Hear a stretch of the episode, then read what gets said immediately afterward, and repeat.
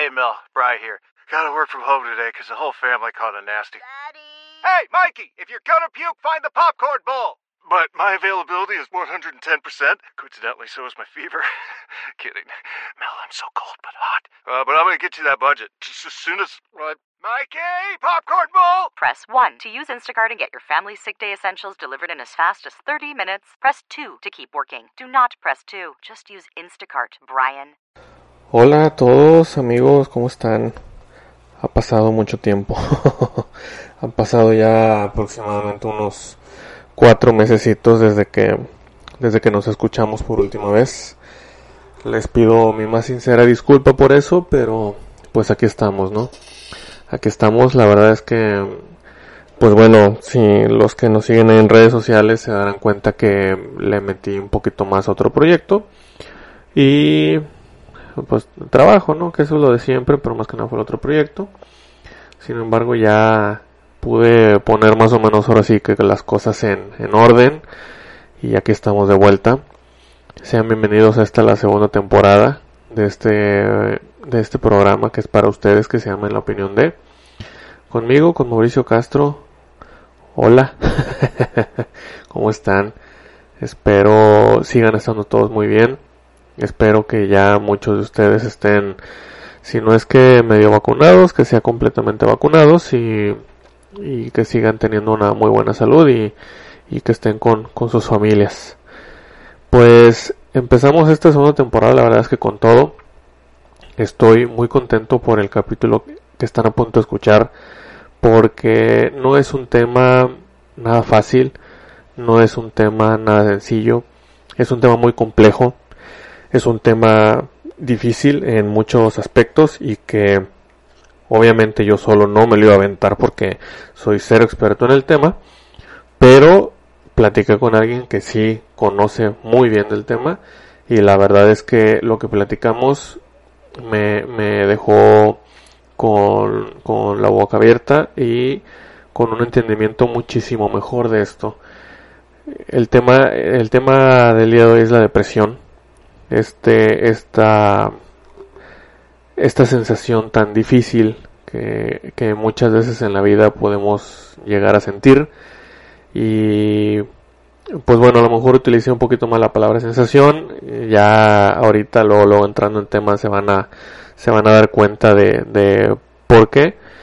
Y, y van a aprender muchísimo, así como yo lo aprendí.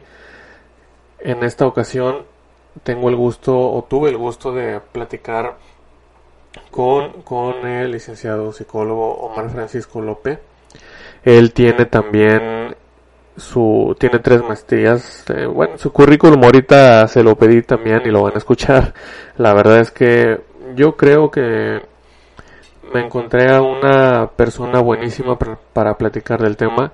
Le agradezco mucho también a mi prima Dani Escamilla que fue quien quien me lo presentó, quien me contactó con él, debido a que fue su maestro en la facultad. Y pues un saludo también para, para Dani, muchas gracias por eso. La verdad es que con Omar platiqué muy bien, me dejó muchas cosas muy en claro y me hizo entender cosas que no comprendía y aprender cosas que no sabía en cuanto al tema. Pues ya se imaginarán lo complejo que es y hasta qué grado ha llevado la depresión a muchas personas en este mundo.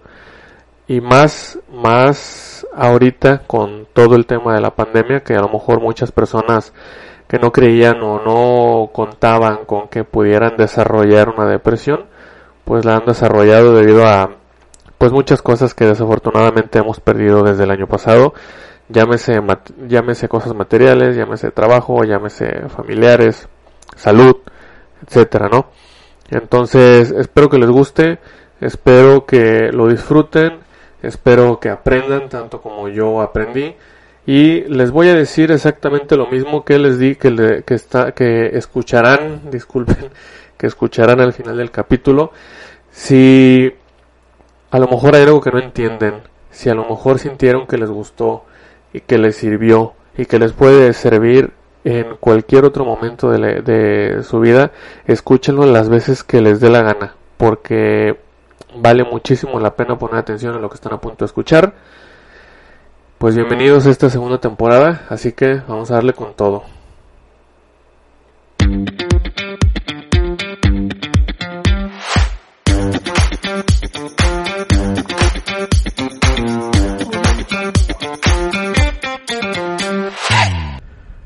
Pues bueno, muchísimas eh, gracias Omar por, por haber aceptado la invitación.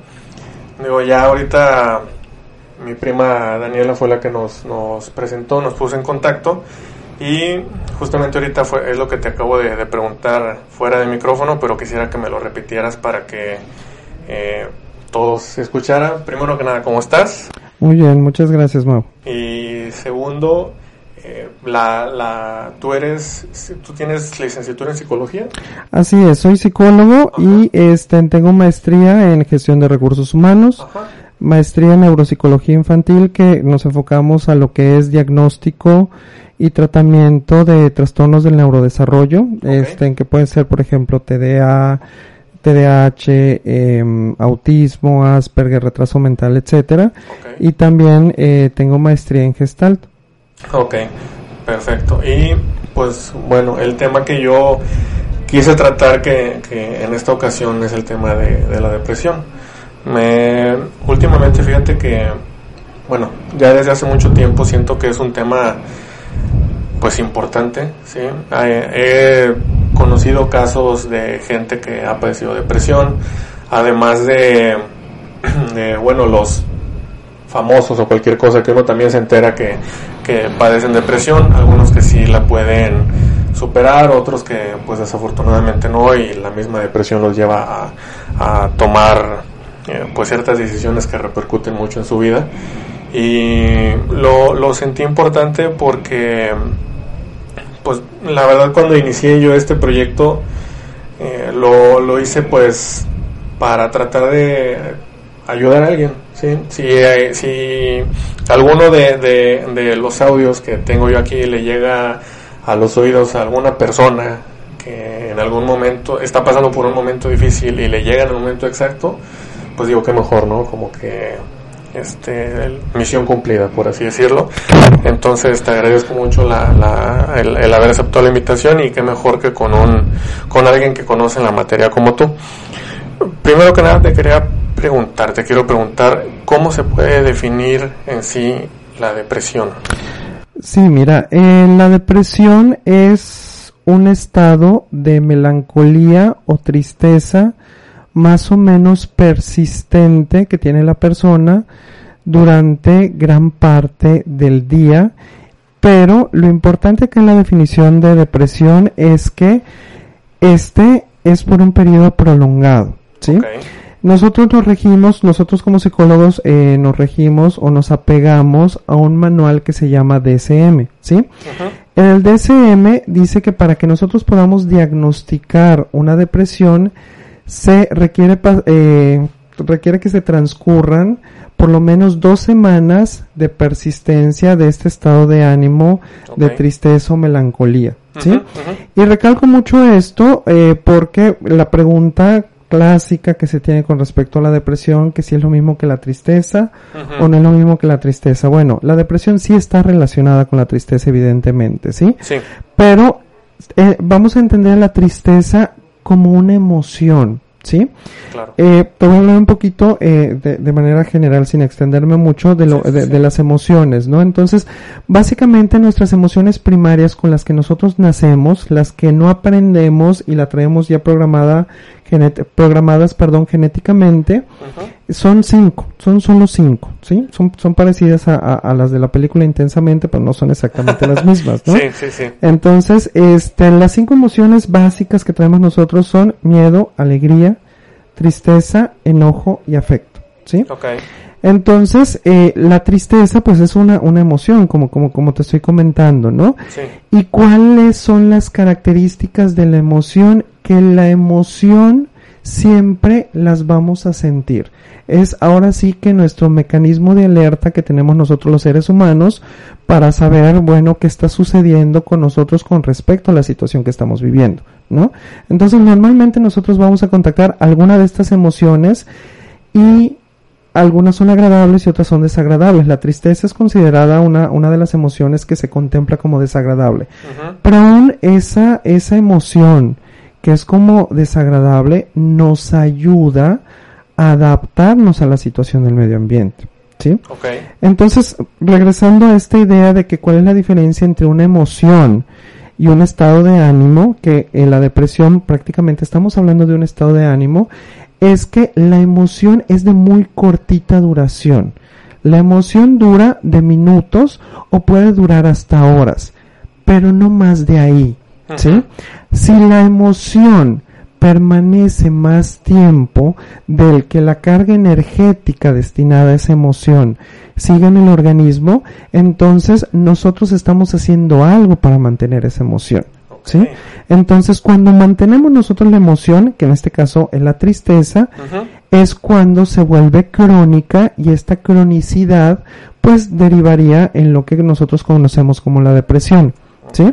Entonces, no es malo estar triste. Lo importante acá es que no es malo estar triste, al contrario, el estar triste nos permite a nosotros darnos cuenta de qué cosas no están funcionando con nosotros o qué cosas nos están haciendo daño. Sí. Lo malo es la cronicidad de la emoción. O sea, si yo estoy triste durante mucho tiempo, en este caso, como te mencionaba, eh, dos semanas, Semanas. prácticamente consecutivas que mi estado emocional básicamente esté fluctuando en la tristeza, entonces ya estamos hablando este probablemente de una depresión, ¿sí? Y esto es eh, eh, eh, puede ser pues negativo con respecto a la depresión, pero también puede ser con los estados de manía, ¿no? Si yo me mantengo alegre durante dos semanas, tres semanas, entonces estoy maníaco, ¿no? Entonces también Sí. esto es peligroso, ¿no? Sí, Entonces sí, claro. acá eh, el problema o, o la complicación viene cuando se convierte en un estado de ánimo. O sea, cuando yo entonces prácticamente estoy contactando nada más con una emoción y las otras las tengo totalmente relegadas, entonces ahí ya de- deja de ser adaptativo. Ok, no sé si más o menos, Sí, sí, este, sí. ¿sí? Sí, sí, entonces, bueno, ahorita que mencionaste esto, pues, la- así como dices, el, el mantener un- una sola emoción, en este caso la tristeza es lo que eh, pues puede converger a una depresión. Aparte de, de mantener ese estado de tristeza estas dos, tres semanas, em, ¿hay alguna, a lo mejor también causa química que, que tenga que ver con la depresión? Te, te- te pregunto por esto, porque, pues bueno, te comenté de que yo también entré a terapia hace casi cuatro años. La razón por la que yo entré a terapia fue porque pasé un momento muy difícil en aquel entonces de que eh, yo me iba a casar y faltando dos semanas me dijeron que siempre no. Entonces, pues fue, fue un golpe realmente muy fuerte y en lo personal, te soy bien franco, cuando pasa todo esto, me agarró mi, mi, mi momento de tristeza, pero así como dices, fue un momento de tristeza, no me quedé así como que las dos, tres semanas, ya que, ya que asenté ahora sí que otra vez mis ideas y mis ideas, yo solo me dije de que, ¿sabes qué? Es un golpe muy fuerte, pero no es algo que me vaya a hundir. O sea, yo voy a salir adelante de esto, sin embargo, también yo sabía y acepté conmigo mismo de que no iba a poder solo. Sí, entonces yo busqué esa ayuda profesional y la terapeuta con la que con la que he estado yendo, eh, fui y he estado yendo desde ese entonces, me hizo un comentario de que le, le daba, digo, ya conforme pasaron las sesiones, me hizo un comentario que le daba gusto que de una u otra manera yo evolucioné muy bien y que no ocupe ahora sí que ningún medicamento. Me dice, eso significa que, que eh, no, no recuerdo bien cómo, cómo me dijo, pero que la química en mi cerebro que estaba bien balanceada. Que no, que no tenía como que algún así, algún desvío, algún desnivel de, de alguna sustancia que me faltara. Entonces, por eso mi, mi pregunta, que si puede ser de las dos razones, o, o que si una depresión se puede causar por las dos razones, ¿verdad? Por, por una situación sentimental y por una situación, pues a lo mejor química, no, no, no sé. Claro, eh, bueno, la respuesta corta es sí, pueden ser por ambas razones, ¿no? Sí, sí, sí. Pero eh, qué bueno, qué bueno que tú identificaste que pasaste una situación, al fin y al cabo, pues fue una situación de crisis, ¿no? Sí, claro. Porque ese es el, ese es el detalle ahorita que como que expliquemos un poquito los tipos de depresión que hay. Ujú. Ese es el detalle con la depresión, que muchas personas no se identifican a sí mismas deprimidas y pueden tener una depresión crónica, incluso de años, ¿no? Entonces ya sienten que es como parte de su personalidad y eso impide que se den cuenta que algo no está funcionando bien en el estado de ánimo, ¿no? Entonces, pero esto tiene que ver con, con los tipos de depresión, ¿no? Ok. Primeramente, eh, te, te voy a comentar, existen depresiones que nosotros los psicólogos le- les podemos llamar patológicas, ¿sí? Ajá. Estas que, pues muy probablemente genéticamente ya venimos nosotros programados a desarrollar ese tipo de depresión, ¿sí? ok.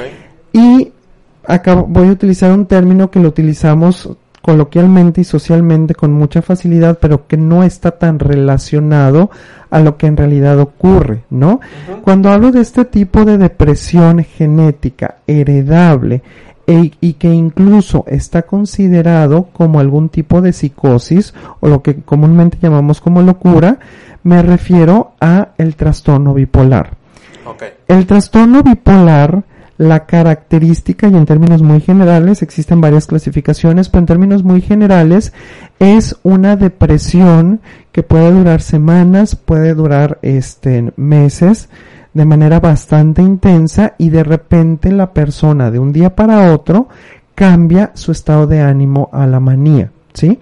Y fíjate que digo estado de ánimo, no digo emoción, Sí, sí, porque la manía tampoco va a estar nada más unas horas o unos cuantos días. La manía normalmente dura una semana o incluso más de una semana. Entonces, por eso, por eso te comento, ya estamos hablando nosotros de un estado de ánimo, ¿no? Entonces, cuando sucede esto, o sea que la persona de estar sumamente sumida en, en una depresión severa que no se puede bañar, no se puede levantar, no puede comer y de repente al día siguiente quiere todo en la vida y en ese momento este, pues probablemente estamos ante un trastorno bipolar. Y este sí, o sea, por definición, está relacionado con una anomalía en el funcionamiento cerebral. ¿Sí? Esta anomalía se produce por unas partículas que nosotros le llamamos neurotransmisores y que se conectan entre ellas para, pues que, para que funcione nuestro cerebro. ¿sí? Sí, claro. Bueno, esta es, esta es una clasificación, ¿no? La que tiene que ver más con eh, lo genético y que está más relacionado a psicosis o locura, pues es el trastorno bipolar, ¿sí? Hay depresiones que no están tan relacionadas a lo genético, que como tú mencionas, pueden estar más relacionado o, o relacionadas, perdón, a circunstancias de la vida. ¿Sí? Entonces, estas, depresión, eh, estas depresiones también pueden tener como que diferentes niveles. Puede ser una depresión leve, una depresión moderada, una depresión severa. La que te mencionaba yo al principio de que hay personas que no se, no se cachan o no se ven a sí mismas como deprimidas, pues muy probablemente han tenido durante gran parte de su vida una depresión leve. Y esto hace pues que consideren que sea como parte de su personalidad, Que lo ¿no? ve normal. lo ven normal porque sienten que incluso que hasta son bastante funcionales. Porque van a trabajar, se bañan, comen, incluso salen con amigos, pero como que tienen esa sensación constante de que las cosas no terminan de embonar en su vida, ¿no? Entonces, ahí podemos hablar nosotros de una, de una depresión leve, ¿no? Sí. Y la depresión severa, pues es la que, en la cual pues la persona pues prácticamente pierde la funcionalidad, ¿no? Eh, en muchas ocasiones se piensa que, ahorita que me mencionabas que las personas pueden llegar a cometer actos con respecto a su vida, se piensa que en la depresión severa la persona se puede llegar a suicidar. Cuando la depresión es muy, muy severa, es, es, es importante que, que te comparta esto, pero cuando es muy severa, incluso la persona puede carecer de la energía suficiente para intentar cometer un acto suicida.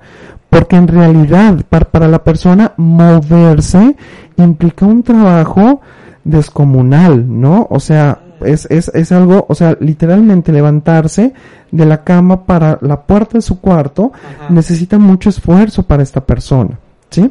Entonces, en, si cuando la depresión ya está así de severa, la persona, aunque desee terminar con esta situación, pues muy probablemente no va a tener ni los recursos, ni la energía, ni la planeación necesaria para cometer el acto, ¿sí? Entonces, aquí es importante de que si se están presentando estas ideas suicidas o estos intentos suicidas, es importante que consideremos que en esta etapa no va a suceder, pero sí puede llegar a suceder cuando la persona empieza a abandonar esta etapa.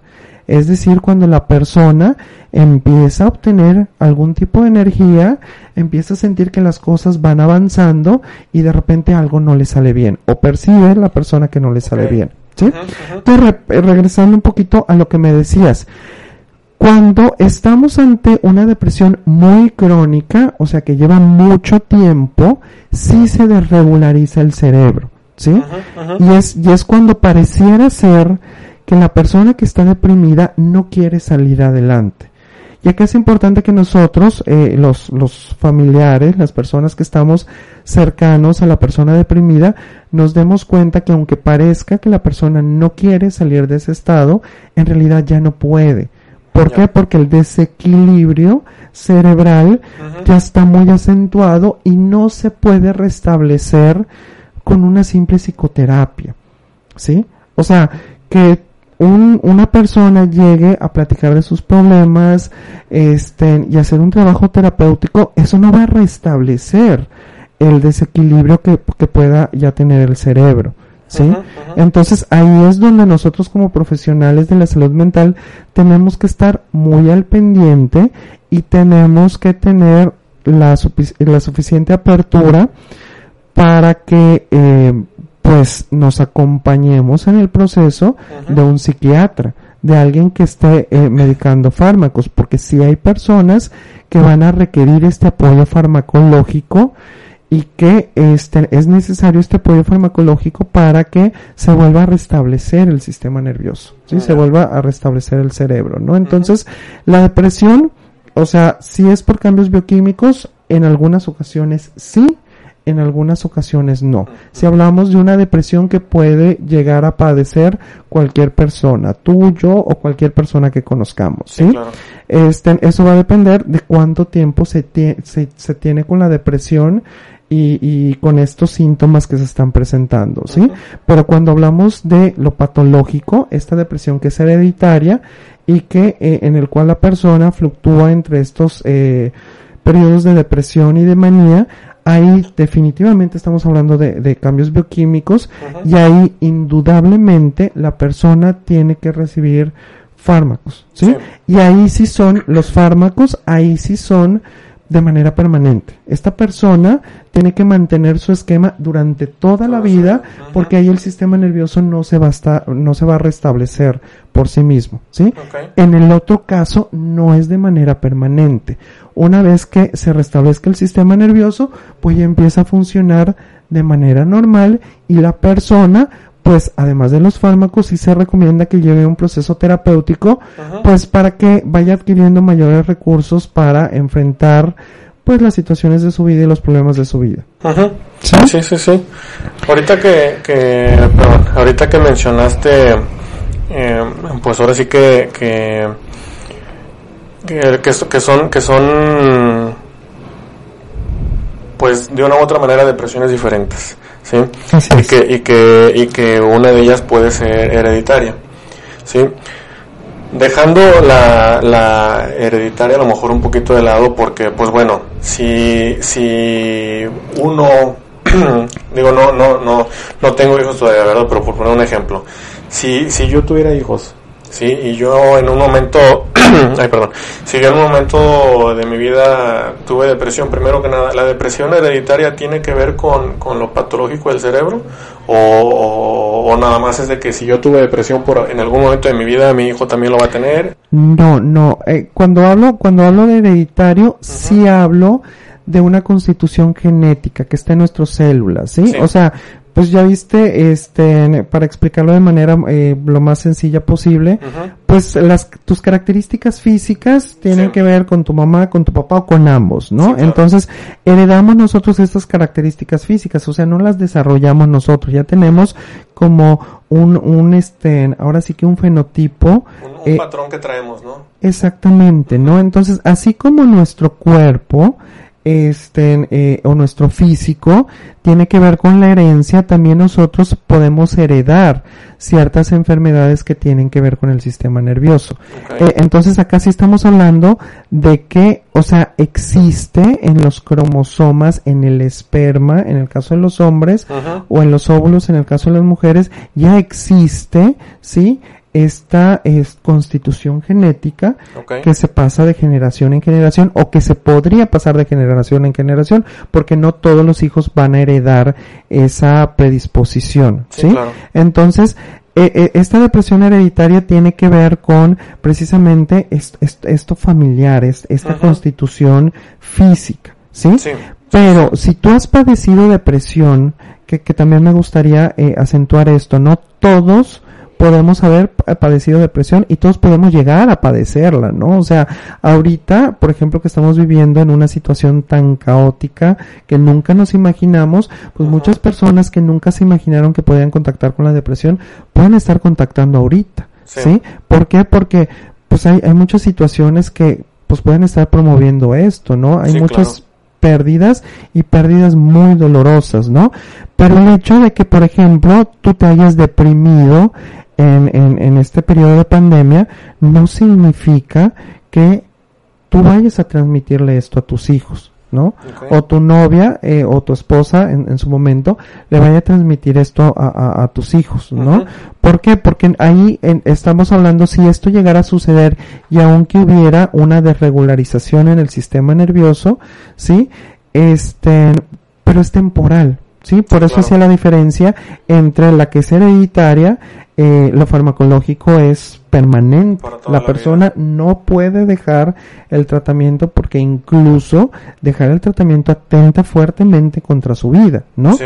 A diferencia de esta depresión que podemos llegar a padecer cualquiera de nosotros, este, o que podemos estar padeciendo, sí, en el cual se da el medicamento y una vez que se restablezca no pasa nada. Pero esto no, no cambia nuestra genética. Nuestra Sí. genética ahí, ahí ha estado y va a continuar siendo inmutable, ¿no? Porque el medicamento además nada más va a actuar para que se regularice pues este proceso sináptico de- del- del cerebro, ¿sí? O sea, sí, claro. que estos neurotransmisores se puedan comunicar de manera correcta y ya. Y ahorita que, que mencionaste justo lo, de- lo de, pues ahora sí que todo lo, lo caótico que ha estado pasando desde el año pasado con, con esta pandemia, se, me, me, me la hiciste más fácil de preguntarte lo siguiente. Eh, para, para, para- con- continuando con ese ejemplo, ¿no? De, de ahora todo lo que ha pasado con la, con la pandemia, todas las personas que pues han sufrido pérdidas tanto eh, de algún familiar, amigo, de su trabajo, de su negocio, de lo que sea, ¿no? Que, que pudieron, así como dices, a lo mejor haber desarrollado o estar en, en contacto con esa, con esa depresión. Eh, ¿Hay algún, algún síntoma o alguna señal?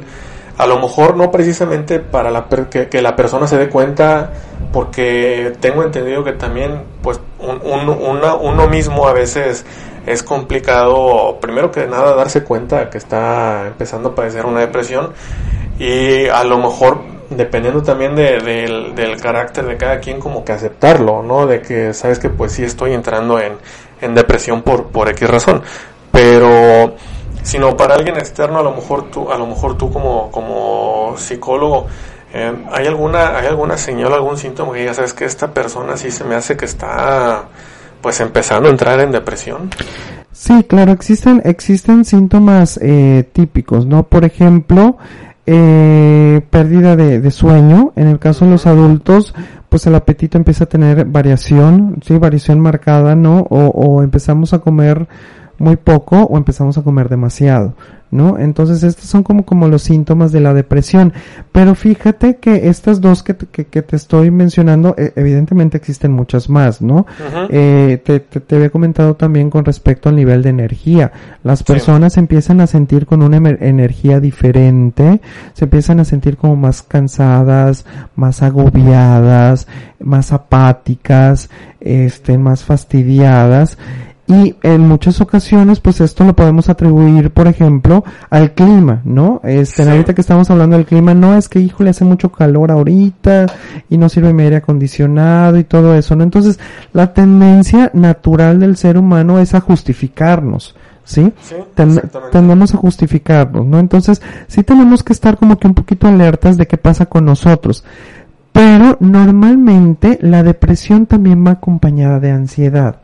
Entonces, en muchas ocasiones las personas captan o cachan primero los síntomas de ansiedad que tienen que ver precisamente con la alimentación y con el sueño okay. antes de percibir eh, eh, que la energía pues no, no se encuentra fluctuando dentro del rango normal, ¿no? Entonces, porque la depresión es más un, un este, pues un padecimiento pues más como interno, ¿no? Más como como dirigido hacia hacia el aislamiento, hacia el alejamiento social. Uh -huh. Entonces, muchas personas no se cachan fácilmente cuando se están aislando o, o, o se están alejando de su ambiente social o de sus redes de apoyo. Uh -huh. ¿sí? ¿sí? Entonces es más fácil a veces este en cuando se dan estos síntomas de ansiedad entonces cuando la persona híjole es que ya no puedo dormir ya llevo varios días sin dormir ya llevo este no me pasa la comida, o sea,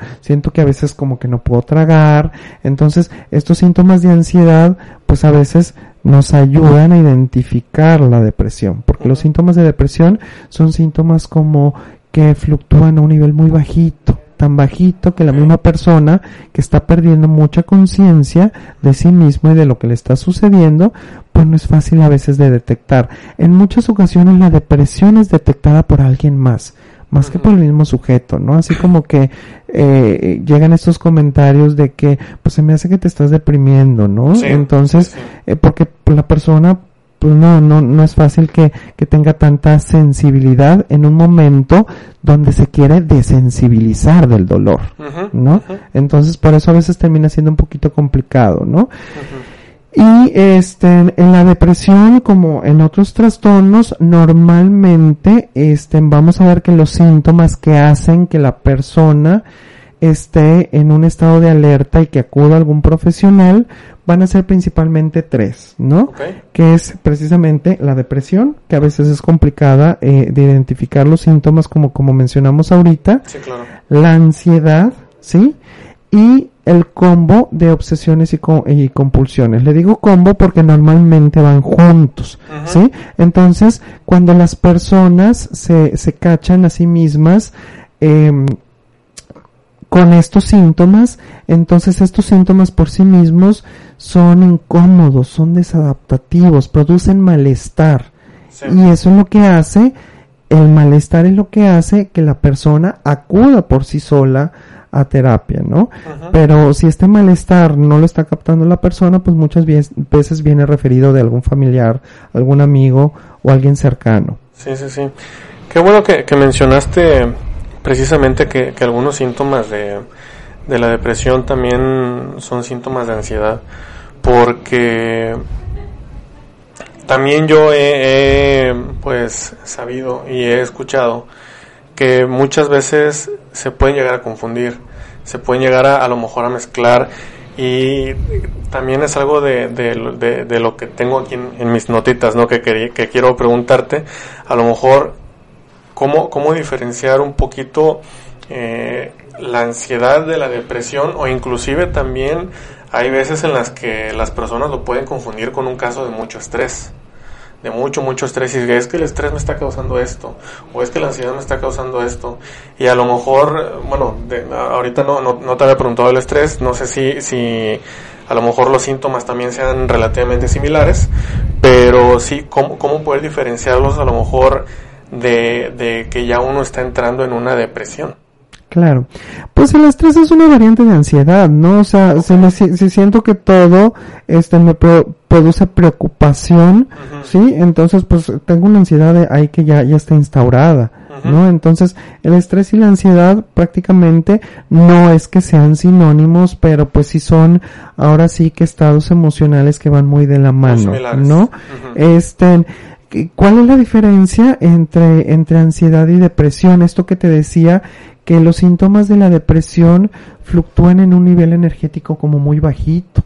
¿No? O sea, la depresión nos hace, este, como si fuéramos, em, pues de estos, eh, como estas almejas que se guardan en una concha, Sí. ¿sí? Es, es más o menos así lo que es la depresión, o sea, hace que nos vayamos más hacia adentro de nosotros, ¿sí? Porque incluso la persona deprimida siente que nadie más que ella misma se puede entender, ¿sí? Sí, Entonces hay, hay como una incomprensión percibida por la persona deprimida de que este nadie puede sentir lo que está sintiendo porque a- además puede ser un dolor muy intenso, un dolor emocional muy intenso, ¿no? Entonces los síntomas de la depresión pues suelen eh, fluctuar en una energía como muy bajita, ¿sí? Mientras que la ansiedad suele ser como más exterior, más expulsiva y más cargada de energía, ¿no? Entonces yo no me puedo dejar de mover, yo no puedo dormir porque siento que no me puedo acomodar de ninguna manera, ¿no? Sí. Entonces, acá lo complicado es que sí es cierto, como, como te decía, que sí es cierto que la- las personas deprimidas pueden fluctuar entre momentos de mucha depresión y de, repente, y de repente momentos de mucha ansiedad, ¿sí? Entonces, van fluctuando entre esos dos, pero ahí tendríamos que ver, ahí con, con, con el apoyo de un profesional, pues armando lo que es la historia clínica, las experiencias de vida, cómo lo está viviendo la persona, etcétera, pues ver si realmente es un trastorno más depresivo, más melancólico, más que ansioso, ¿sí? Porque yo, yo siempre este, le, le comparto a mis alumnos, ¿no? La, la depresión es como más lenta y es hasta más lenta hasta para contactar, porque la emoción está ligada a un recuerdo, ¿sí? O sea, como tú mencionabas, si te hubieras quedado, por ejemplo, en ese estado de ánimo depresivo, pues tú me platicarías a lo mejor de, pues, esta situación de que, eh, pues, te ibas a casar, que te hacías con la vida con una persona, etcétera, etcétera. Entonces, fíjate que vas conectando más con estas cuestiones del pasado y vas desdoblando como que estas cuestiones que a ti te han lastimado mucho emocionalmente, ¿no? Entonces, la depresión es, es más, es más melancólica, es más lenta hasta para conectar con la memoria, ¿sí? Mientras que la ansiedad es totalmente reactiva. La ansiedad es, la ansiedad a veces no conectas con nada, ¿no? O, o no de manera consciente, sino que la ansiedad es, me estoy sintiendo y lo estoy sintiendo es pura sensación. Sí. La ansiedad, la ansiedad es pura sensación y es una sensación que eh, espero que que que pues, las personas que eh, nos están escuchando no hayan padecido algo así, pero las personas que han padecido, por ejemplo, ataques de ansiedad lo describen como una muerte súbita, o sea, la gente tiene tanta sensación en ese momento y tan desagradable que siente que su organismo no va a poder soportar esa sensación, ¿sí? Sí, Entonces, sí, dime. Es, es puede- perdón, puede, puede ser también lo que, lo que se conoce como, hablando de la ansiedad, como un ataque de pánico, ¿no? De que empiezas y de que es que a lo mejor no, no, que, que tú sientes que no puedes respirar o que no estás respirando lo suficiente. Y así como mencionaste, de que no te puedes quedar quieto. Si estás a lo mejor sentado, por ejemplo, aquí en un escritorio, es de que te levantas, empiezas a caminar. Y por más que tengas ventanas y puertas abiertas, sientes que te falta el aire y te quieres salir a la calle a respirar. O sea, es un, un ataque de pánico, ese sí es como quien diría de ansiedad. Así es. Y es una sensación que eh, muchas personas que les da ataque de pánico no pueden ligar esa sensación a algún evento en particular. Simple y sencillamente lo sienten. ¿sí? Sí. Por eso te digo, es una sensación eh, demasiado elevada, ¿sí? Y que es demasiado desagradable. Por eso la persona siente que se puede morir, ¿no? Que le va a dar un ataque cardíaco, un, un ataque respiratorio, o sea, porque, porque es pura sensación y pura sensación desagradable. O sea, el mismo cuerpo duda de poder sostener esa sensación tan intensa y tan desagradable que está teniendo, ¿sí? Sí, sí, sí, claro. Mientras que la depresión es una desensibilización, ¿sí? O sea, yo me manejo así porque lo que estoy intentando es no sentirme triste, Sí, ¿sí? Acuérdate que, Sí. que precisamente la, este, la depresión surge de una tristeza que es mantenida. ¿Y por qué va a ser mantenida? Porque yo la traté de evitar. No Mm. dejé que se gastara la energía de alguna manera y esa energía pues se quedó atorada y se volvió crónica. sí, y fíjate, justamente ahorita que, que mencionaste que la, que la depresión es lenta, ¿sí? Me, me vino a la mente que, bueno, eh, aquí mi esposa y yo empezamos a ver de repente un programa que pasa en la televisión eh, que se llama que se llama Aquí los Mortales, no sé si lo has escuchado. Sí, sí, sí, lo he visto, sí. Ah, bueno, entonces empezamos a ver ese programa y te lo prometo que de los casos que he visto, el 90-95% de los casos, eh, ya que empiezan, pues ahora sigue con su dieta y su ejercicio y el ánimo para querer bajar de peso y, que, y que logran la, cirugía que hacen en el programa y todo, empiezan a batallar o llegan a un punto en el que se bloquean para bajar de peso, batallan. Y el, el mismo doctor que es que, que es mm, bariátrico, baria, no, Bariatra, ¿no? Bariatra. Del estómago, él les dice de que es que traes algo emocional, o sea, tienes que verte con un psicólogo porque tú lo que tienes es algo emocional. Y a muchos de ellos, pues, lo mismo que acabas de mencionar, les, les, les terminan encontrando que empezando así como como el, el- lo, lo que lo que dijiste no que desdoblando sus sentimientos hacia atrás hacia atrás hacia atrás resulta que pues es una que, que a lo mejor fue fue una depresión causada por algo que les pasó hace muchísimos años cuando estaban muy niños a lo mejor adolescentes y que su manera de de a lo mejor evitarla o no pensar en ello o no dejarse sentir tristes por ello era en, su caso muy en específico pues comiendo no y que con la comida se sentían pues felices o sea ya no pensaban en ello. Entonces me, me hizo me hizo como que ruido y match eso que acabas de mencionar de, de que la depresión es lenta porque recordé mucho esto y bueno yo creo que también es otra pregunta las personas que a lo mejor buscan, no buscan, sino como que dicen, ¿sabes qué? Mejor lo evito o mejor lo, lo, lo guardo, o sea, así como que no ha de ser depresión, mejor hago otra cosa, o que lo van guardando y lo van dejando. Pues digo, ya está en, en cada quien de qué manera le, le afecta, entre comillas, en cuanto a la actividad que pues escoge hacer para no estar pensando en la depresión. Claro, claro. Ahorita, ahorita que mencionabas esto de, de aquí los mortales, igual me, me acordé de, de, de este, de este programa de los, de los, no, no los cupomaníacos, sino los que eh, almacenan compulsivamente, acumuladores los acumuladores, ¿sí? Sí. Este, en que también está, este, muy ligada a la depresión, ¿no? Acá es muy curioso porque, mira, eh, eh, como te mencionaba, la, la emoción es una tristeza, Sí, sí, Sí, este, perdón, la tristeza es una emoción y este, pero la manera como nosotros expresamos la emoción, ese también es otro boleto, Mau, Ok. ¿sí? Porque hay personas que sí, eh, como, como te mencionaba, se meten ahí como, como las almejitas a su, a su conchita y se guardan, ¿sí? Y hay personas que viven la depresión en extroversión, ¿sí?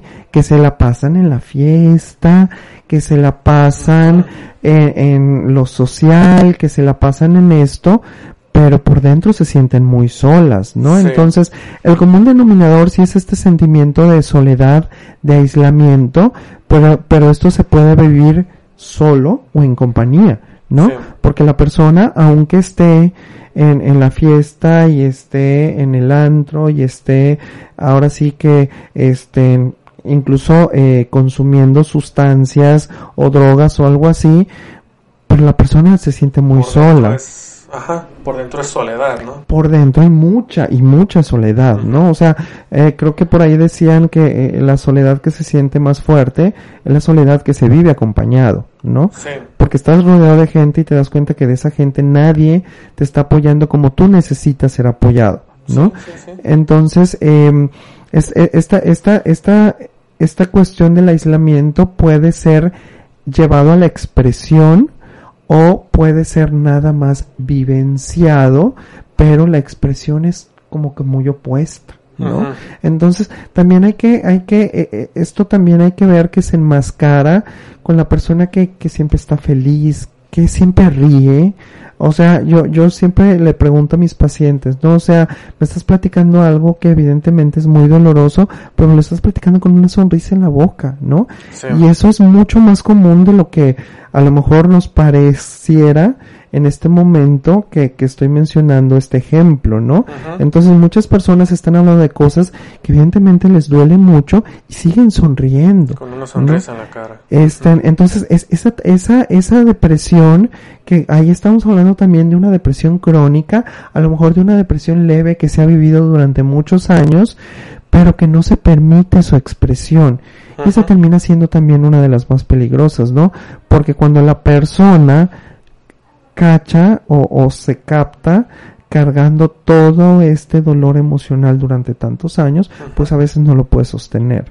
Sí, y y me viene justamente ahorita que dijiste con una sonrisa en la cara, pues me vino mucho a la mente el caso de, de, de este actor de Robin Williams, ¿no? Que él, bueno, pues terminó por suicidarse. Y, y yo creo que no nada más con él, sino con, con las personas que, que a lo mejor, como lo dices, lo- las ves en, en lo social y en la fiesta y sonriendo y a lo mejor haciendo reír a los demás y, riéndose también ellos de la vida y todo. Y de repente pues un giro de 180 grados y pasa una situación, en este caso como, como, como te acabo de decir, pues fue un, un, suicidio, eh, pues sí te quedas de que, pero, pero ¿cómo? O sea, es, eh, en- en- entiendo lo que, lo que mencionas de que es de las más peligrosas porque ahí es donde uno dice, pero si él, si él estaba muy contento, o sea, si él estaba muy feliz, si él tenía, ahora sí que, o él o ella, ¿no? Tenía como que todo en la vida, y pues nada, o sea, de repente, pues resulta que no, o sea, en realidad no tenían, así como dices, ese, esa, lo, lo que acabas de decir, o sea, esa, ese acompañamiento o esa ayuda de las personas que los rodean, pero como ellos lo están necesitando, sí, porque pues bueno, a fin de cuentas, eh, caras podremos ver, pero ah, como dicen también, la mente de cada quien pues es un mundo completamente, pues nada más la misma persona sabe 100% qué está pasando dentro de sí. Claro, ¿no? Y lo peor, lo, lo- ¿por qué es peligrosa esta depresión? Porque la misma persona llega a creer que no está sintiendo depresión. O sea, lo curioso es que a veces nos engañamos más a nosotros mismos que a los demás. Porque Sí. los otros sí nos cachan como, como que, como que no está muy bien, este, como que todavía no supera a su ex, este, Sí. como que todavía no, no, no, no logra, eh, superar el duelo de la pérdida de su mamá, de su papá, de su hermano, ¿no? Entonces, eh, los únicos a veces que nos intentamos engañar somos nosotros, ¿no? nosotros, sí, Y en este intento de engañarnos, pues sí, puede suceder que sí terminemos engañándonos y cuando nos descubrimos que no nos podemos seguir engañando más, pues es ahí donde puede venir una crisis. Ahora, por más que, que era lo que estábamos diciendo ahorita, por más que, que eh, poniéndome a mí como ejemplo, ¿no? Si, si yo, si yo empezara con, con a, radiar a lo mejor esa tristeza, o empezar así como que con, con menos energía, con menos ánimo, pues digo, me lo pudiera decir medio mundo, me lo pudieras decir a lo mejor tú, me lo pudiera decir mi esposa, mis papás, mi hermano, mis amigos, de que oye es que algo te pasa, oye es que a lo mejor pues ve, ve, ve y, y busca un profesional para que te trates, busca ayuda, etcétera. Pero pues a fin de cuentas uno nunca va como que no aceptarlo, sino como que va a querer ahora sí que salir adelante o, o, quitarse todo ese peso encima. Desafortunadamente muchas veces es hasta que a uno no le cae el 20 en serio. Mira, Mau, yo, yo ahí, este, sí quiero ser insistente en que las redes de apoyo, estoy diciendo redes de apoyo, no redes sociales, Sí, esas, sí. esas no nos ayudan mucho en No, estos casos No, no, para y de hecho hasta perjudican en muchas ocasiones, ¿no? de hecho. Y cuando hablo de redes de apoyo me refiero a los amigos, los familiares, la esposa, los hijos, etcétera. Sí, sí, me- sí me gustaría recalcar que ellos tienen, deben de tener una participación activa cuando una persona está deprimida, ¿no? Porque la persona deprimida evidentemente no quiere estarlo, pero suceden dos cosas, suceden más, pero las dos cosas que yo considero importantes es uno, que su nivel energético va bajando o está muy bajito. Entonces eso les impide hacer cosas nuevas, entre estas cosas el acudir a un profesional. Porque si les está costando mucho trabajo mantener su rutina o si apenas están pudiendo mantener su rutina, el hecho de agregar otra situación o otra u otra este ahora sí que otra actividad más a su vida diaria puede resultar ser más caos para ellos, ¿no? Entonces hay que contemplar que la energía se está bajando y la energía no se encuentra lo suficientemente eh, arriba para que la persona pueda explorar o se dé la oportunidad de explorar eh, más eh, novedad en su vida, ¿no? Además de que, pues, sí es cierto, o sea, muchas personas les intimida mucho ir a terapia, ¿no? Desde Sí. experiencias a veces que han tenido con otros terapeutas, desde nunca he ido con un terapeuta, hasta las cuestiones económicas, seamos honestos, de sí, repente claro. es complicado encontrar este en terapeutas que pues bueno puedan puedan tener un rango accesible para eh, que las personas acudan a ellos, ¿no? Entonces, un- por una parte está esto, que la energía y todo lo que implica tomar esta decisión puede ser una decisión muy fuerte para una persona que está en, en una depresión, ¿sí? Y otra cuestión es que recuerda que las personas deprimidas pues se sienten solas, se sienten abandonadas, ¿no?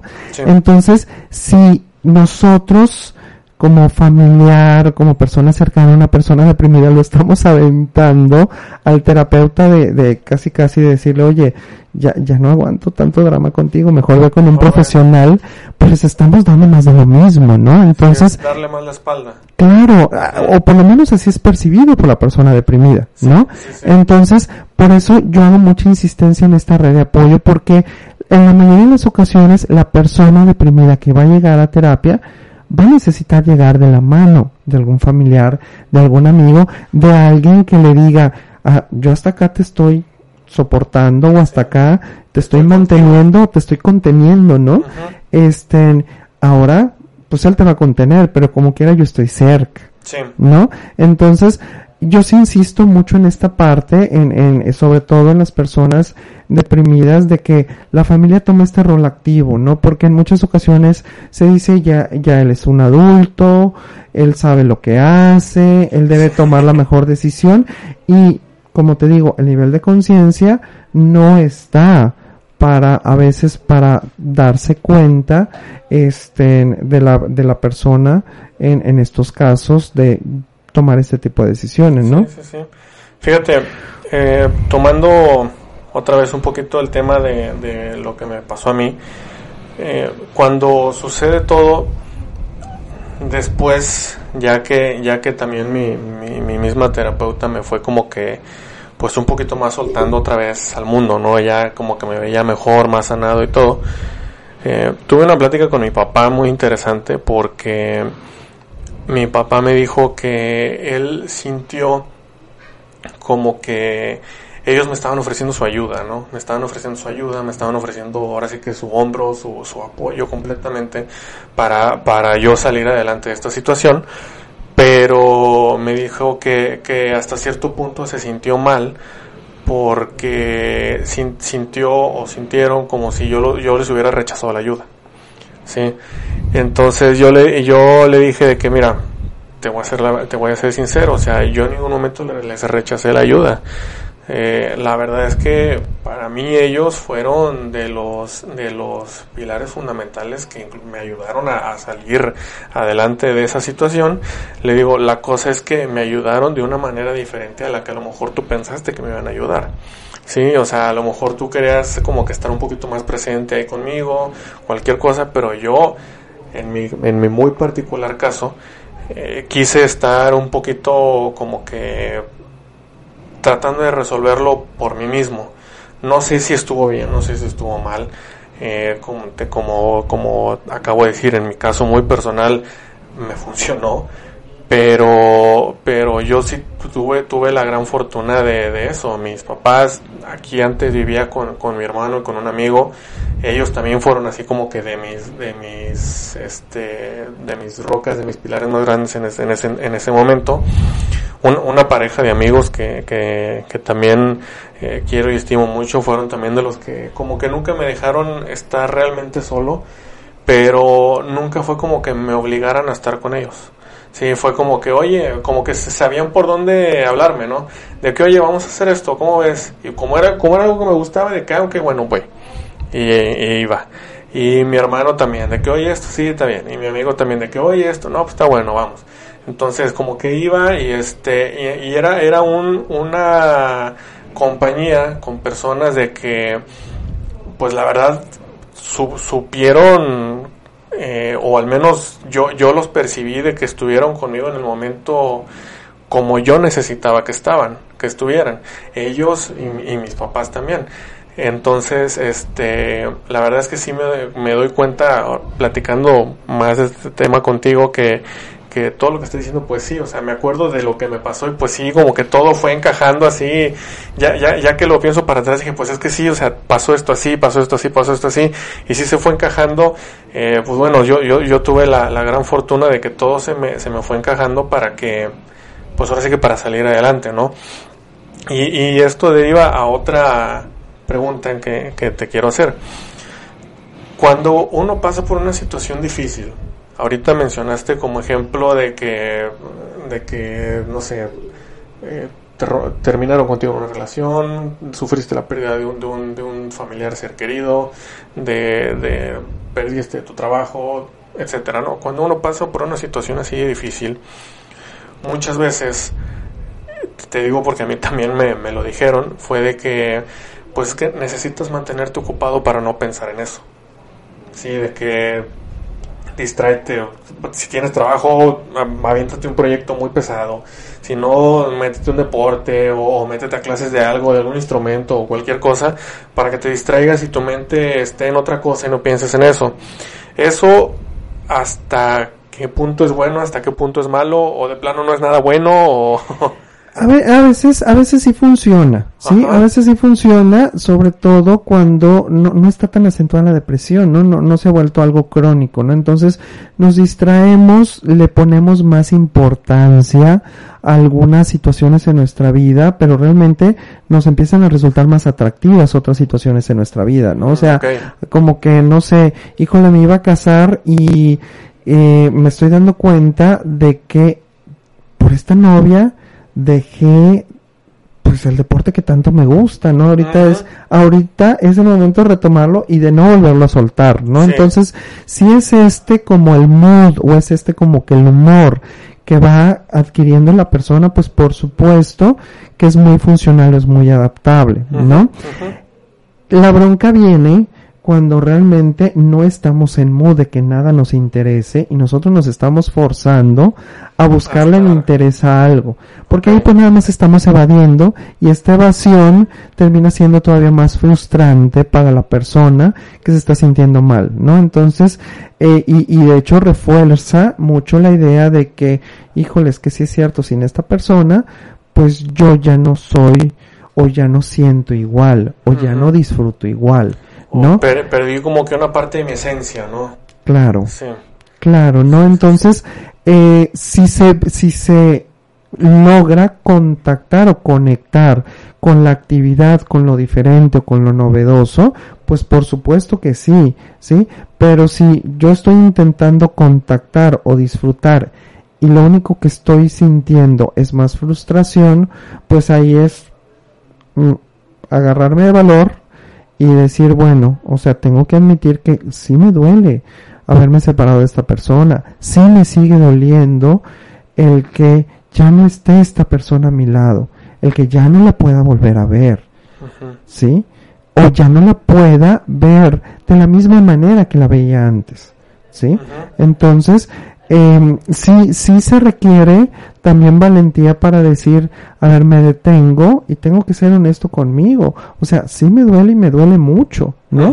Porque como, como te comentaba al principio, al fin y al cabo, para eso son las emociones, para decirnos, bueno, cómo nosotros estamos enfrentando las situaciones y de qué manera adaptativa o desadaptativa la estamos haciendo. ¿Sí? Entonces, si nosotros estamos tratando de bloquear algo que nos está sobrepasando, entonces ahí ninguna terapia ocupacional nos va a funcionar. va, va, a trabajar en detrimento, ¿no? O en perjuicio. ¿Sí? Sí, sí, sí. Pues, la verdad, Omar, de todos mis apuntes que yo tenía, me cubriste el 150% de lo que de lo que tenía yo apuntado.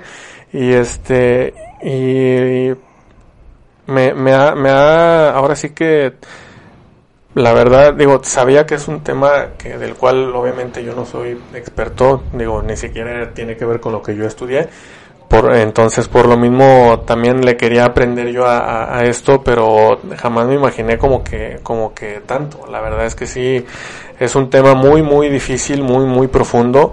Y te digo, al menos en, en, mis, en mis anotaciones fue muchísimo más de lo que yo tenía nada más escrito, porque conforme fuimos platicando, pues se me ocurrían otras cosas y, y, también así sobre, sobre el mismo tema me iba. Entonces, pues no sé si, si, si a lo mejor para, para terminar tengas o, tengas o me quieras regalar algún otro comentario respecto al tema.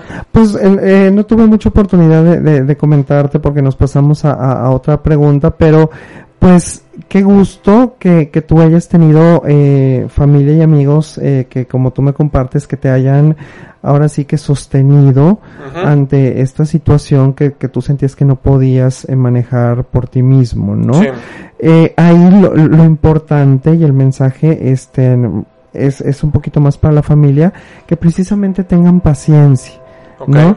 Porque eh, a veces sienten eh, los familiares, los amigos, a veces sienten que pues que no están avanzando como les gustaría que su amigo, amiga, familiar avance. ¿No? Entonces, sí es un tema de paciencia, sí, le, este, pues me interesa decirles, a nadie, a nadie le gusta estar deprimido. Nadie se queda por gusto en este estado de ánimo. Todos quieren salir desesperadamente de este lugar, ¿no? Entonces, si nosotros contemplamos de que la persona no quiere estar ahí, solo que en ese momento, pues es lo que sus recursos le están dando. Entonces, pues ahí yo creo que podemos tener un poquito más de empatía y, y, trabajar un poquito más con la paciencia, decir, bueno, ahorita no está avanzando o aún está todavía muy sumido en la depresión. Pero pues el hecho que yo esté acá y que de alguna manera esté percibiendo que estoy a su lado, en algún momento debe de ser un cambio, ¿no? Entonces, claro, cuando estamos hablando de estas depresiones que cualquiera de nosotros puede este llegar a vivir, ¿no? Cuando hablamos de las patológicas, ahí este pues sí recalco mucho lo del apoyo del medicamento, ¿no?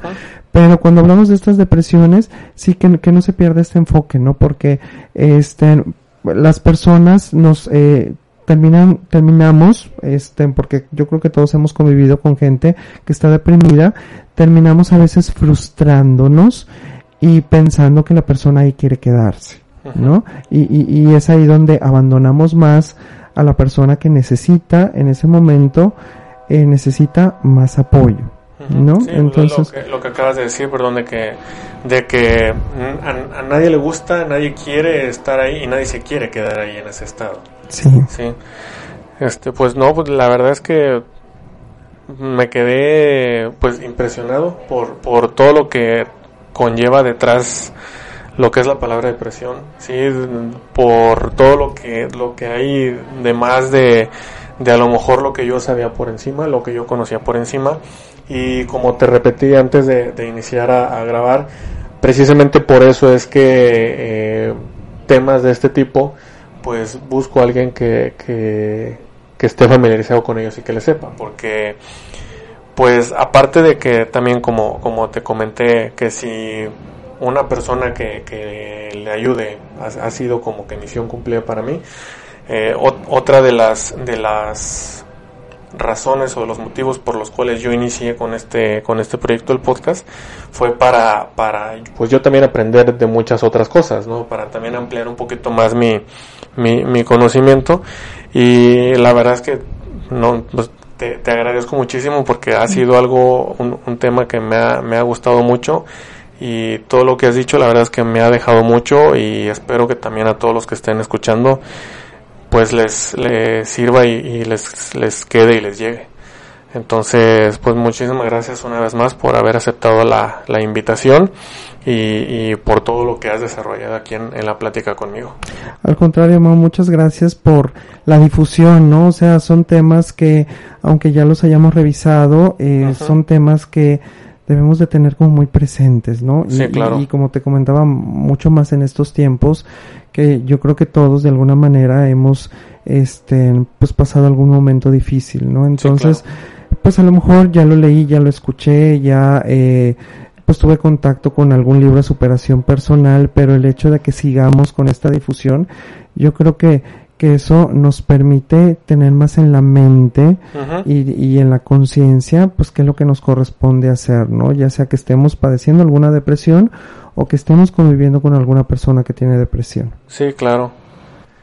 Entonces, eh, amigos, a todos los que nos están escuchando, espero que, este primer programa de la segunda temporada les, les haya gustado, les haya quedado.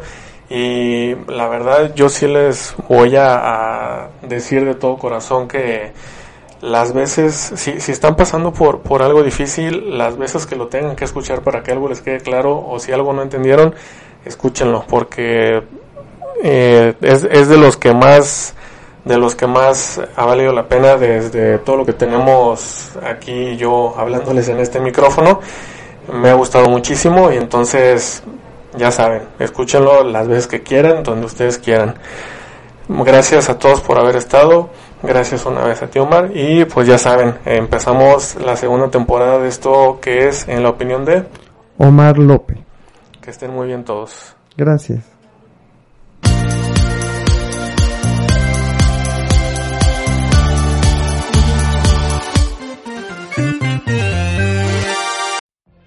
What if you could have a career where the opportunities are as vast as our nation, where it's not about mission statements, but a shared mission?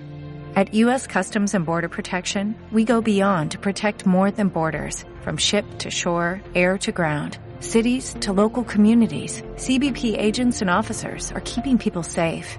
Join U.S. Customs and Border Protection and go beyond for something far greater than yourself. Learn more at cbp.gov/careers.